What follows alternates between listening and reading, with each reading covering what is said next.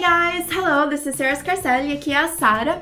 E no vídeo de hoje eu trouxe para você dicas de expressões que você usa todos os dias, eu tenho certeza, para poder traduzir essas expressões em português pro inglês, para você já poder começar a falar que nem um nativo norte-americano e a gente saber quais são as sacadas com essas expressões diárias, tá? Mas antes disso, eu quero fazer um super convite para você, para você poder participar da minha lista VIP, porque lá eu compartilho bastante conteúdo para quem quer aprender inglês de verdade, para quem já aprendeu por muito tempo e ainda tá frustrado com os resultados, quer saber o que fazer de certo, o que, que talvez esteja fazendo de errado. Então acaba ajudando bastante através da lista VIP. Eu acabo convidando muitas vezes também para aulas ao vivo comigo, treinamentos online, webinários, tudo para poder ajudar e agregar bastante valor para o seu aprendizado no inglês. Então, se você ainda não faz parte da minha lista VIP, eu deixo aí o convite para você. É só você clicar em algum lugar desse vídeo, em cima, embaixo, ou aqui dos lados, eu não sei direito onde que eu vou colocar, mas você pode clicar e já colocar o seu e-mail para fazer parte da minha lista VIP. Combinado? I'll see you there! E sobre o vídeo de hoje, que nem eu falei, expressões que eu tenho certeza que você usa todos os dias, como adaptá-las para o inglês, o uso do, do inglês.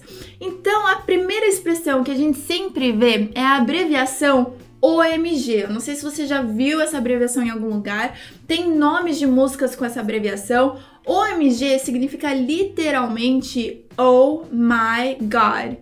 Que a gente até vê também tem uma personagem que fala bem assim. Oh my God. No Friends. O nome dela é a Janice. E outra versão disso é Oh my gosh, que na minha teoria é para evitar o nome de Deus em vão. Então, como a primeira forma é ai meu Deus, a outra forma seria como se fosse para disfarçar para não usar o nome de Deus em vão. Então fica assim, oh my gosh. Então é quando você vê, tipo, aquela sua blusa na promoção, você fala assim, oh my gosh, it's so cheap. Outra forma também é oh my word, que também tem a mesma significado, tem a mesma conotação, só que a gente troca o gosh por word. Que aí eu não sei dizer exatamente se é porque word significa palavra, que também significa, significa verbo, que também significa Deus. Não sei se vem dessa conotação. Mas é bem usado, como também é usado ai meu senhor, ou my lord. Então fica bem parecido com word. Tem também, ai meu bom senhor, né? Só pra dar aquele jeitinho de oh my good lord, né? E aí, essa expressão em si, ela é usada um pouco mais num tom de, de receio. Então não é tanto com a empolgação que nem a gente faria para aquela blusa que tá em promoção. Seria um pouco mais assim, oh my good lord, sabe? Meio que assim, eu estou te julgando, mas eu não vou falar mais nada. Algo mais ou menos assim. Tem também Oh My Goodness, que a tradução literária significa Ai minha bondade, mas obviamente isso não faz sentido nenhum em português. O importante é que em inglês todas essas traduções têm o mesmo significado de Ai meu Deus. Então, Oh My Goodness traz bastante empolgação. Normalmente, quando eu uso Oh My Goodness, é quando eu tô bem empolgada ou tô muito feliz com alguém. Então, assim, Oh My Goodness! Tipo assim, super feliz. E outra variação de Oh My Goodness é Oh my goodness gracious. Ai, minha bondade graciosa.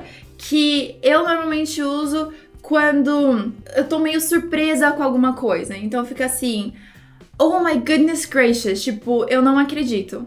Eu não acredito que isso aconteceu. Então pode ser um pouco de frustração com empolgação, depende muito da tonalidade que você pôr. Então pode ser assim: Oh my goodness gracious. Tipo, nossa, eu tô mais sério, tô tô séria nisso, ou tipo assim, oh my goodness gracious, tipo, eu tô muito feliz com isso. No inglês, entonações importam bastante, então você pode usar e abusar com o formato que você quer se expressar, a forma que você quiser falar. E por fim, uma outra variação, ainda usando a estrutura do goodness gracious, é o goodness gracious me. Tipo, ai, bondade graciosa minha. então é mais assim, quando você tá um pouco surpresa e receiosa.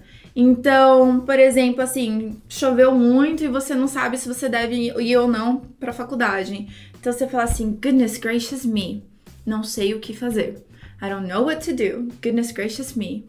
Então é mais nesse tipo de, de forma que você pode usar. A maioria dessas variações que eu mostrei para você, você pode tirar o ou do início. Então, por exemplo, my gosh, my word, my goodness gracious. Você tira o o de todos e ele também funciona só com o my em diante. E eu quero te dar, aproveitar aqui te dar uma dica de pronúncia na hora de falar God. Eu sugiro que você não pese no D, faça um D limpo, não fica God. Ele para no D ficando assim, God. Então repita comigo para praticar God. Então fica assim, oh my God, né? Oh my God, ou tipo, oh my God. Oh my God. Well, essa foi a dica de hoje. I really hope you liked it. Eu espero mesmo que você tenha gostado, porque são dicas que você pode realmente usar todos os dias, em praticamente todos os momentos que você tiver com receio, com surpresa, com empolgação. E é muito bom porque aí você já aprende a usar as, as variáveis delas. Eu espero que você tenha gostado. Se você gostou, você pode me dar um like. O like é um joinha que tá aqui debaixo do vídeo, em algum lugar aqui. E também deixar nos comentários se tem alguma outra expressão que você também conhece, parecida com essa, se talvez eu não tenha falado aqui. Ou se você tem alguma dúvida parecida pra eu fazer um vídeo pra te ajudar também com dicas de inglês. Se você ainda não entrou na minha lista VIP, você sabe que você pode clicar em algum lugar aqui do lado, ou em cima ou embaixo, pra fazer parte da minha lista VIP, que eu faço convites, eu compartilho bastante conteúdo bom que vai ser muito bom pro seu aprendizado no inglês. I'm sure, tenho certeza. É isso aí, I'll see you on the next video. Bye guys!